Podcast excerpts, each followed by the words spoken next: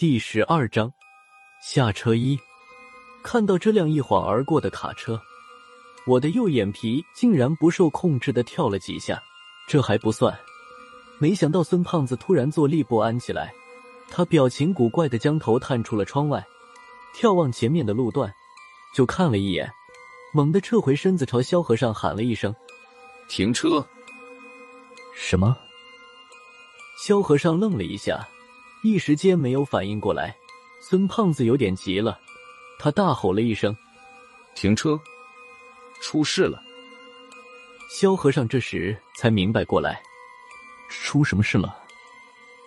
说话的时候，他已经走到车窗边，像孙胖子那样把头探出去，借着火车头的灯光看向前面黑漆漆的铁轨。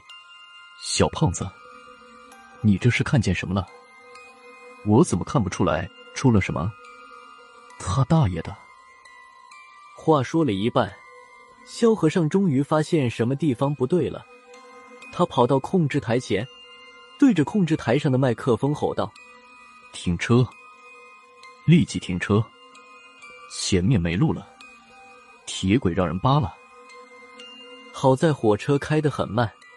刹车之后便稳稳的停住，我扒着车窗向前面望过去，前方三四百米的位置上，两行平行的铁轨竟然少了一根。火车司机已经下车去查看了，好在发现的早，要不然火车就这么一直开过去，不翻车才怪。我这时才反应过来，刚才那辆卡车上面载着的是一节铁轨。萧和尚的眉毛拧成了一个疙瘩，他瞅了一眼孙胖子。说道：“小胖子，你怎么知道铁轨被人扒了？”孙胖子这时也有点发愣，听见萧和尚问他，孙胖子眨巴眨巴眼睛，说道：“不是我说，怎么说我当警察的时候也干过几年的卧底，别的不行，要是论起警惕性来，民调局里我认第二，没有人敢认第一。”萧和尚哼了一声。他不相信孙胖子的胡说八道，刚想说孙胖子几句的时候，他的电话响了起来。趁萧和尚打电话的时候，我对孙胖子说道：“大圣，你的眼力倒是见长，这么远的距离，又是在火车上，就是我也得看一会儿才能看明白是出了什么事情。”眼力见长个屁！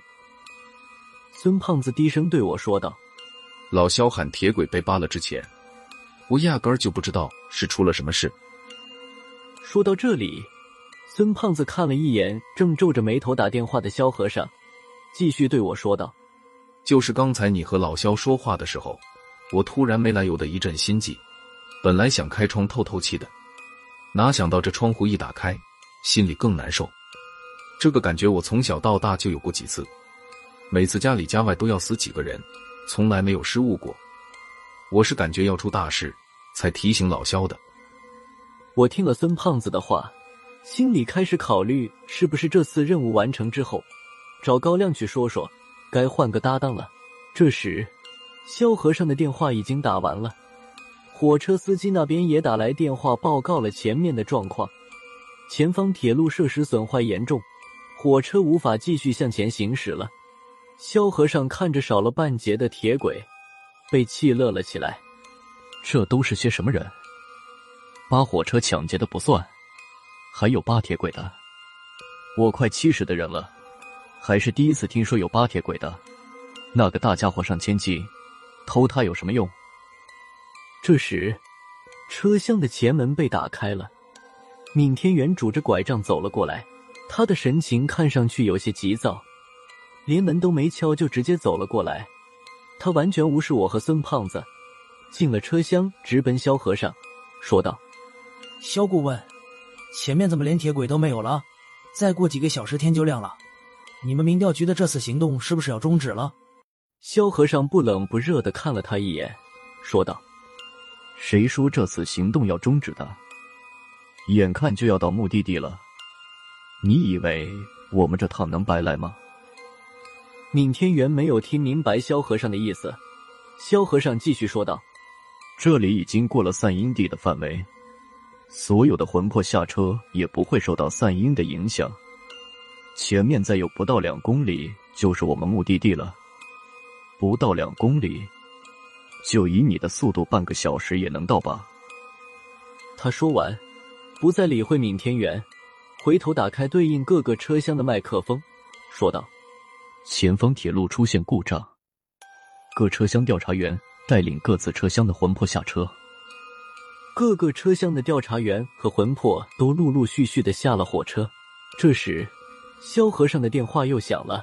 打来电话的是和我们同一车厢的熊万义，他的大嗓门我在一旁都能听得到。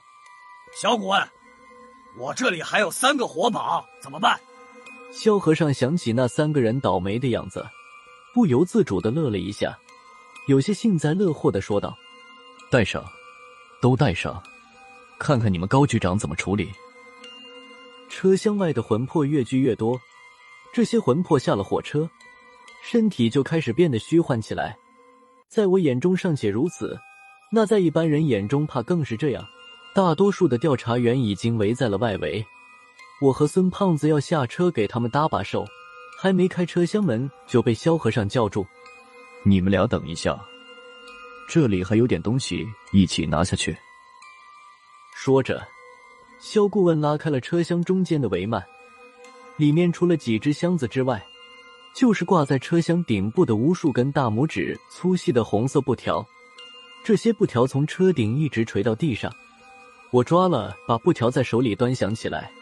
这些布条上面的红色染料染色不均，看上去竟然像是用朱砂酱染的。在布条上面还密密麻麻的写着道家的经文。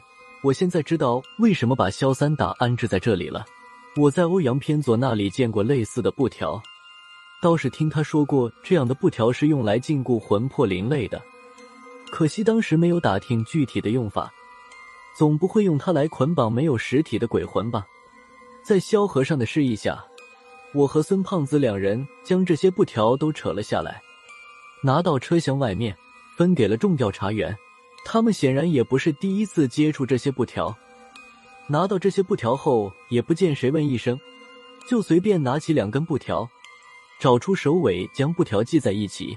萧和尚又带出来一个小小的箱子，里面满满的装着上百枚拴着红绳的铜钱，在两根布条打结的地方拴了一枚铜钱，之后又将系过一次的布条分成五份，系成五个巨大的布条圆圈。